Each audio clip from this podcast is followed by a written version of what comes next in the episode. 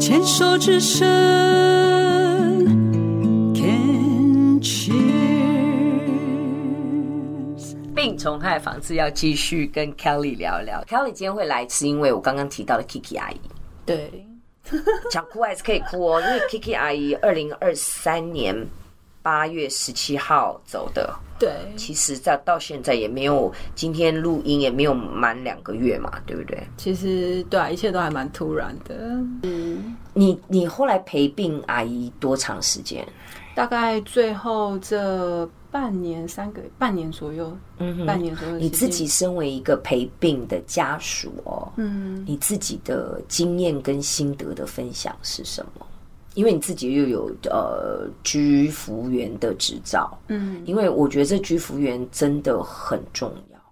我觉得，嗯，应该怎么讲？其实我们在陪，我也曾经在医院当志工的时候，带呃病患去陪医、就诊等等之类的。我觉得其实病患他们要的是一个被关心的感觉，嗯然后就是，我觉得他们的行动可能也不是那么方便，就是你能不能够尽量的去看，能够满足他什么？比如说，有一天 Kiki 阿姨她起来，她就突然想吃菜，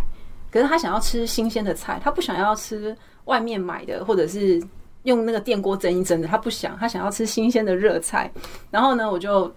刚好就是到她家了嘛，她就发讯息给我，然后我就帮她炒了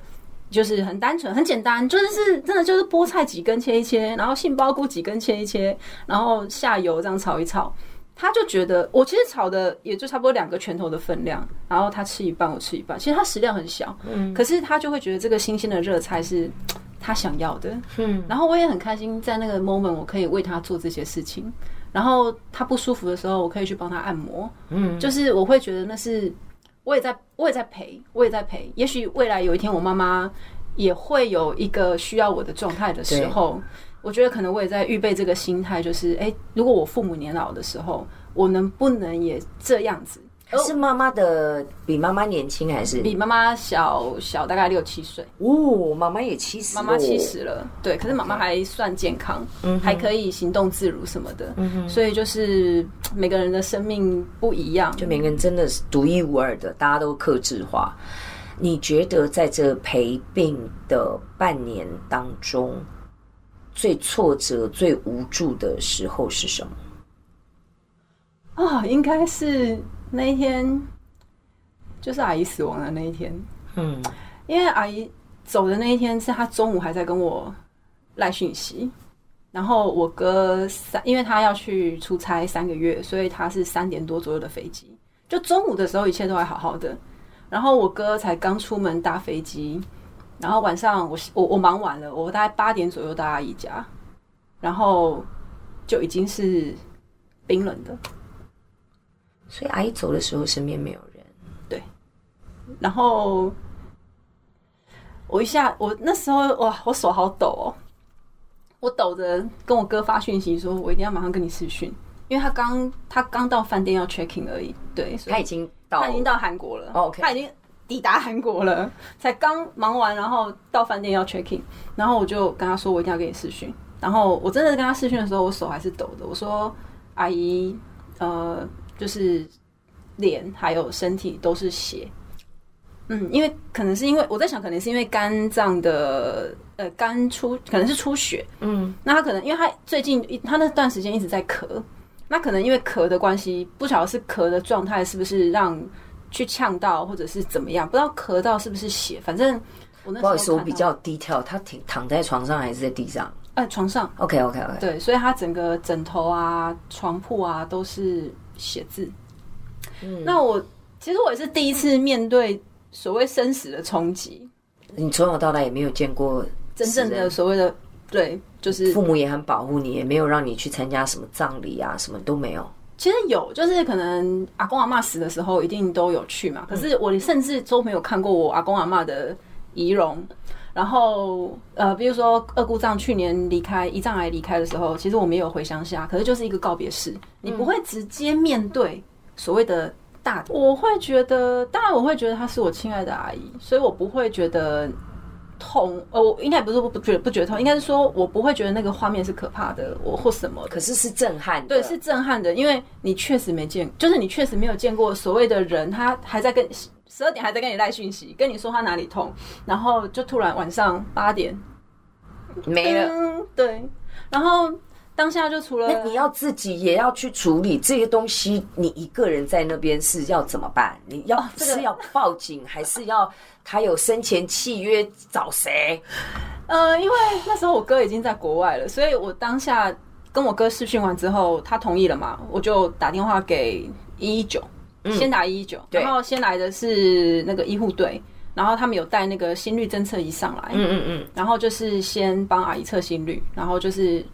平没的了嘛，嗯一条线，然后就会问你说，那是不是放弃急救？对，然后他说对是不是自然死亡？我说对，好，那这件事情完了之后，他们就又扣了警察。因为要他必须来对他必须来。警察来了之后，就确认我们这边有人自然死亡了嘛？那确认完之后，我们才可以去找葬仪社。是是是，那因为因为我不是阿姨的直系亲属，所以变成说他呃，我我哥哥同意之后，我才能够再找葬仪社。嗯那葬仪社来，然后再来就是呃法医来，哦请请法医来。对，要请法医来对，。请法医来，然后开证明之后，葬仪社才能够才能够帮我动们，对，才能才能帮我们去入冰入冰库，入对，冰库。哦，真的，我觉得那个晚上很忙啊，然后也是很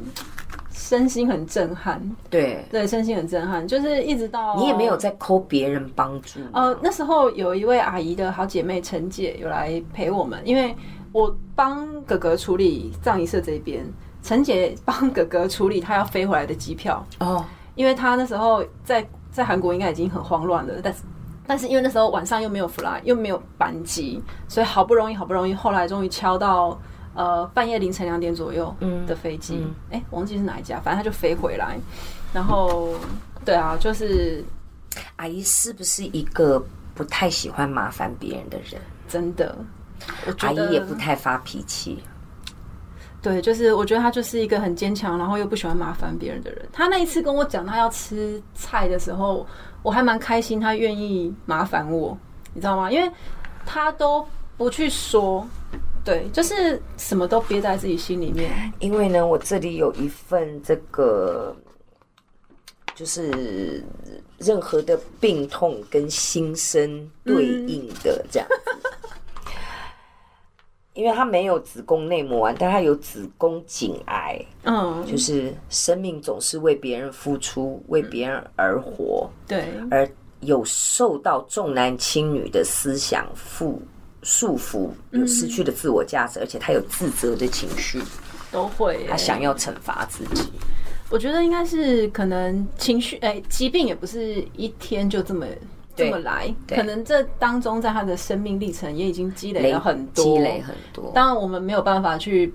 剖开他的心，或是剖开他的脑去，但是我就觉得一定是累积很久很久很久。嗯那可能女生来讲啊，大部分我都会，我真的都会觉得是跟感情是最有关系的，可能跟前夫的关系啊，然后嗯，就是我猜想他是因可能啦，当然阿姨现在已经在添加这样子，好好的享受了这样子。嗯，我猜想他在世的时候，心里应该是带着有怨的，哦是因为通常肝脏，对嗯对有怨，然后其实是有愤怒的，对，但他不说出来，他就就伤就伤就感伤到自己，对，然后嗯，想太多的人， 然后还有不太喜欢麻烦别人的人，嗯， 然后都把别人放在自己前面的人，对，非常非常容易得真的、啊，癌真症。的，真的，我觉得都是为别人在着想，忘记想自己啊，忘记爱自己。我我一直也是不断在节目当中会重复，就是说自己的身体是非常